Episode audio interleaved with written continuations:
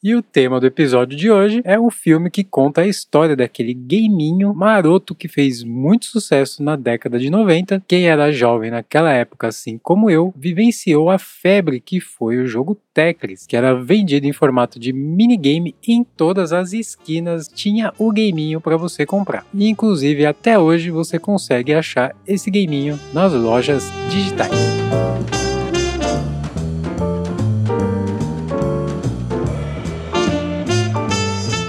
Esse é o TV Sem Spoiler e eu sou o Dante Gessulli dando pitacos sobre filmes e séries dos grandes serviços de streaming, para te clarear as ideias e te manter no escuro sobre as histórias. E o som misterioso de hoje é. Vamos começando então com o som misterioso da semana passada, que estava ridiculamente fácil, que é do som de abertura do Netflix. Isso mesmo, só que ele estava ao contrário, em reverse. Vamos ouvi-lo de novo e entrar na pauta de hoje.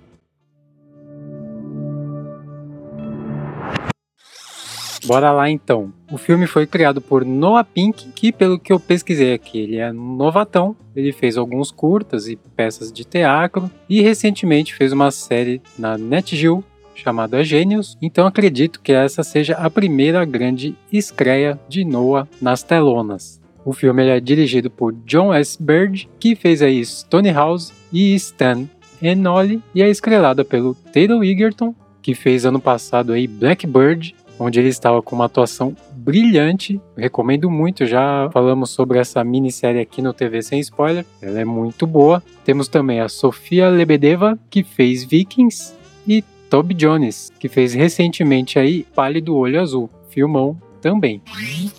Obviamente, a história é baseada em fatos reais, né? Contando a história aí do game Tetris, que, repito, é um game muito bacana e tem uma história bem cabeluda e interessante. O filme já começa num ritmo meio alucinante. Você vai chegar no fundo do balde de pipoca e em 10 minutos as coisas vão acontecendo de forma bem rápida no começo, depois dá uma calmadinha, mas ainda assim é um filme que tem um ritmo bem dinâmico e é muito legal que envolve mais empresas de tecnologia e de games também. Parece bastante a Nintendo e inclusive o filme conta também com o lançamento de um console icônico da Nintendo, além de ser um show de dispositivos vintages, como computadores da Apple, Commodoros, videogames, Ataris, um monte de console e computador antigo é sempre muito divertido para um nerd de carteirinha. E os personagens estão bem legal, você se conecta com eles. E principalmente o Taylor Egerton, mais uma vez ele está fazendo uma atuação brilhante, é um personagem super carismático.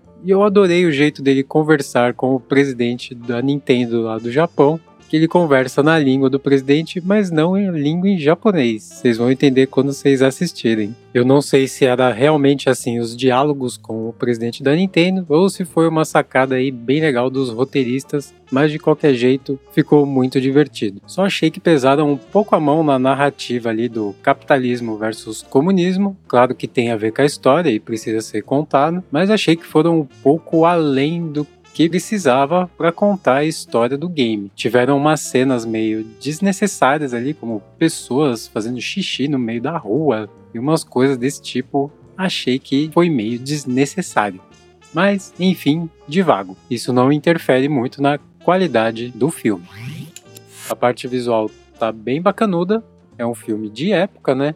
O que dá muito mais trabalho para compor as cenas, objetos, cenários, e tá tudo muito bem feito, remete ali aos anos 80, muito bacana.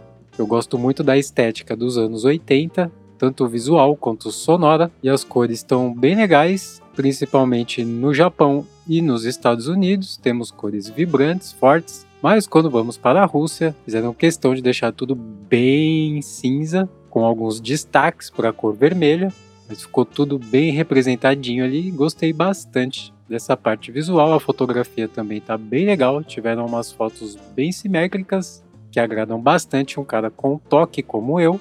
Mas o que eu mais gostei mesmo da parte visual foram umas inserções em 8 bits que eles fazem durante o filme, que é muito bacana, tanto na parte visual quanto na de áudio também. Mas falamos disso mais pra frente. E eles dão uma mesclada assim com cenas em 8 bits no meio da produção, é muito bacana, inclusive uma perseguição de carro ali ficou muito legal com os carrinhos parecendo de videogame. Eu adorei essa parte.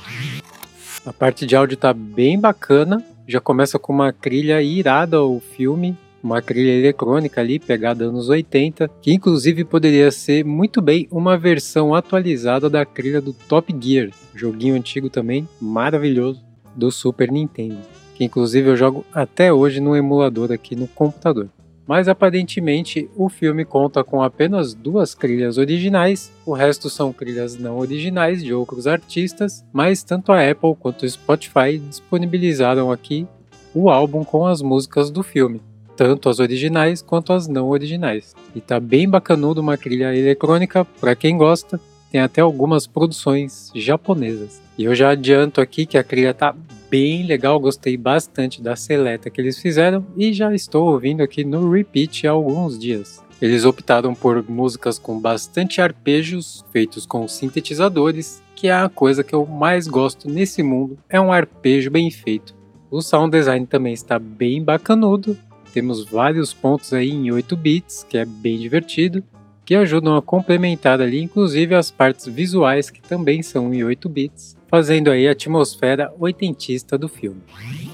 Então, para fechar aqui, se você vivenciou a febre desse game nos anos 80 e 90, ou se você curte muito games ou tecnologia, ou se apenas gosta de uma boa história, esse filme é para você. Vamos ficando então com a nota 4,5 na escala de assistibilidade, que fica entre assistir jantando e novela das nove. Achei que é uma boa pedida ali assistir comendo algo. Não recomendo muito a pipoca, porque ela acabou muito rápido aqui comigo. Então, pede um lanchão aí. Vai ser uma ótima pedida começar o filme jantando e depois seguir assistindo. Esse filme pode ser assistido no Apple TV Plus, custando aí R$14,90 por mês e com um período grátis de 7 dias. Então, se você não tem, dá para você assinar aí e assistir o filme na Vasca. E se você comprou recentemente um iPhone, um Mac, um iPod, um iPod, um iPad ou uma Apple TV, você tem direito aí a 3 meses grátis do Apple TV Plus. Lembrando que estamos em abril de 2023. Quase esqueci que mês estamos. Esse foi o episódio de hoje espero que vocês tenham gostado. Se você gostou, deixe seu like, sua estrelinha, seu comentário, sua avaliação, compartilhe com os amigos e se foi útil para você, deixe um cafezinho para a gente lá no PicPay ou via Pix. Não se esqueça de tentar adivinhar qual foi o som misterioso da semana e todos os links do que falamos estão aí nas notas do episódio. E até semana que vem.